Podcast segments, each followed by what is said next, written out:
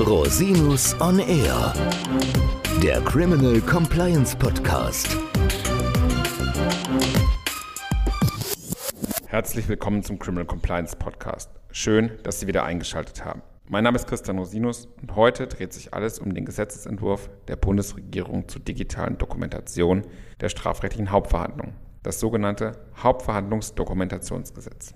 Wir haben bereits in Folge 143 den dazugehörigen Rentenentwurf kurz vorgestellt. Natürlich verlinken wir die Folge wieder in den Show Notes. Da das Gesetzgebungsvorhaben seitdem weiter vorangeschritten ist, möchte ich Ihnen mit dieser Folge ein Update zu den aktuellen Entwicklungen geben. Gehen wir mal in Medias Res.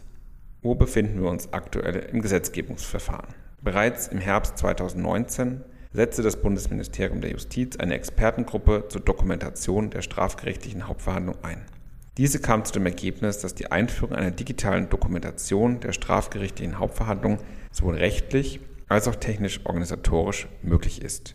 Im Anschluss daran hat das Justizministerium im November 2022 einen Referentenentwurf zur digitalen Dokumentation der strafgerichtlichen Hauptverhandlung beschlossen, dessen Inhalt wir bereits in Folge 143 ausführlich dargestellt haben. Am 10. Mai diesen Jahres beschloss das Bundeskabinett den Referentenentwurf. Daraufhin nahm der Bundesrat Anfang Juli Stellung zu dem Entwurf. Am 21. September 2023 fand die erste Lesung im Bundestag statt. Aktuell wurde am 11. Oktober 2023 der Rechtsausschuss zu dem Gesetzesentwurf angehört.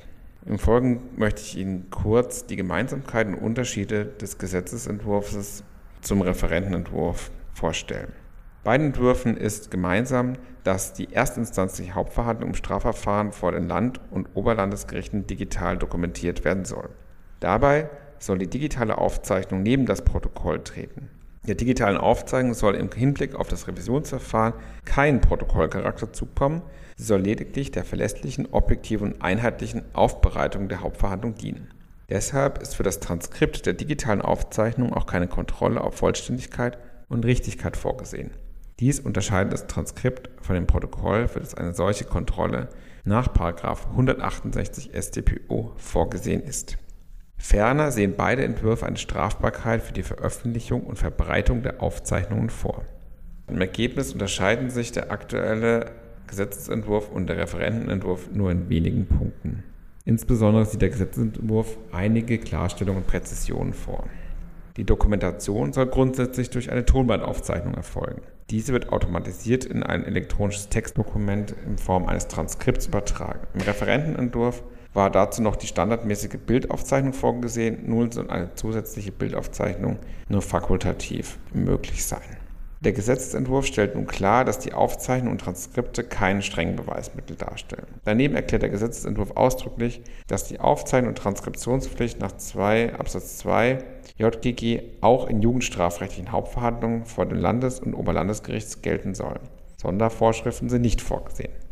In der Gesetzesbegründung wird darüber hinaus klargestellt, dass an der Struktur des Revisionsrechts festgehalten werden soll. Dies bedeutet, dass das Revisionsgericht auf die rechtliche Prüfung beschränkt bleibt. Mithilfe der digitalen Dokumentation wäre eine Rekonstruktion der Hauptverhandlung zwar theoretisch möglich, dessen Einführung soll jedoch nicht den Weg zu einer erneuten Beweiswürdigung der Revisionsinstanz ebnen. Eingriffe in die tatsächlichen Wertungen und Beweiswürdigungsspielraum des Tatgerichts für das Revisionsgericht bleiben dabei grundsätzlich unzulässig.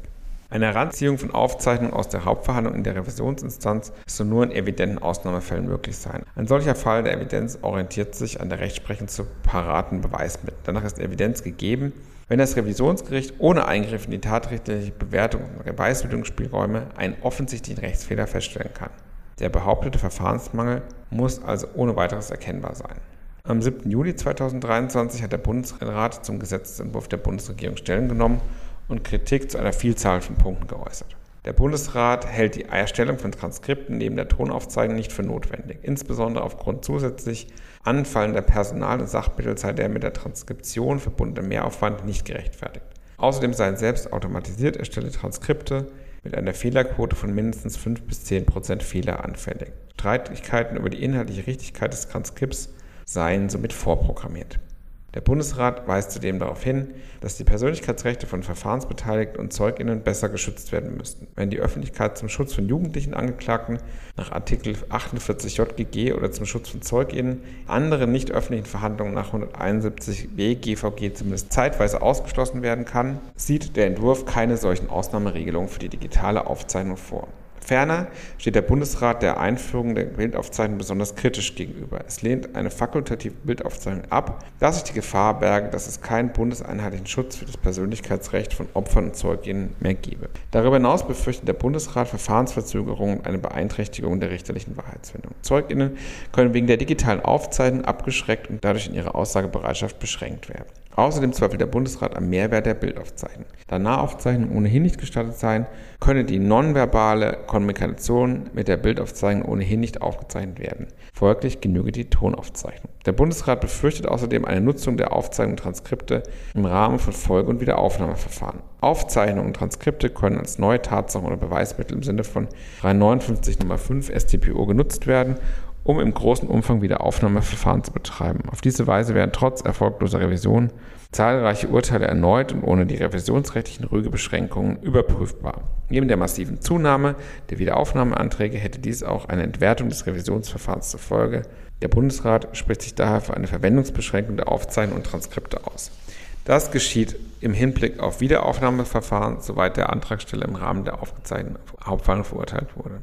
Daneben kritisiert der Bundesrat, dass der bisherige Entwurf eine Strafbarkeit für die unbefugte Weitergabe der Aufzeichnung nur vorsehe, wenn die Weitergabe geeignet ist, eine Person, zu der die Aufzeichnung Angaben enthält oder eine ihr nahestehende Person einer Gefahr gegen Leib, Leben oder persönliche Freiheit auszusetzen. Die unbefugte Weitergabe einer Aufzeichnung wäre danach in anderen Fällen straflos, beispielsweise in Fällen, in denen sie darauf abzielt, die betroffene Person in ihrer Ehre zu verletzen. Die Anhörung des Rechtsausschusses hat einige interessante Informationen ergeben.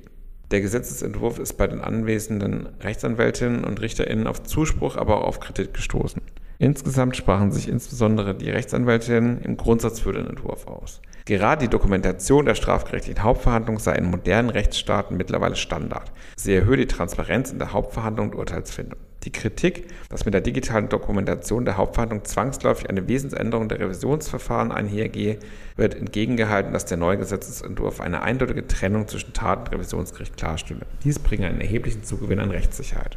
Von Richterseite wurde vor allem kritisiert, dass die Akzeptanz in der Richterschaft maßgeblich davon abhinge, die notwendigen personellen und technischen Ressourcen zu schaffen. In diesem Zusammenhang ist anzumerken, dass davon ausgegangen wird, dass etwa 750 Sitzungssäle an Land- und Oberlandesgerichten mit der erforderlichen technischen Ausstattung für die Aufzeichnung und die Transkription zu bestücken sind. In diesem Zusammenhang ist anzumerken, dass davon ausgegangen wird, dass etwa 750 Sitzungssäle an Land- und Oberlandesgericht mit der erforderlichen technischen Ausstattung für die Aufzeichnung und Transkription zu bestücken sind. Auch wird kritisiert, dass der Gesetzentwurf nicht umfassend die erheblichen Missbrauchsrisiken berücksichtige. Es bestehe die Gefahr, dass es zu einer Schwächung des Opferschutzes und der Wahrheitsfindung führen könne. Vor diesem Hintergrund bleibt es spannend abzuwarten, wie dieser doch sehr wichtige Entwurf sich weiterhin entwickeln wird. Wir werden Sie selbstverständlich auf dem Laufenden halten.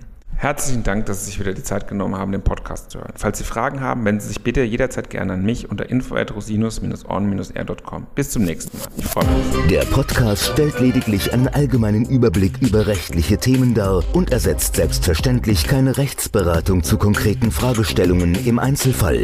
Bei Fragen wenden Sie sich an Rechtsanwältinnen und Rechtsanwälte Ihres Vertrauens, natürlich auch gerne an uns. www.rosinus-on-r.com oder unter www.rosinus-partner.com.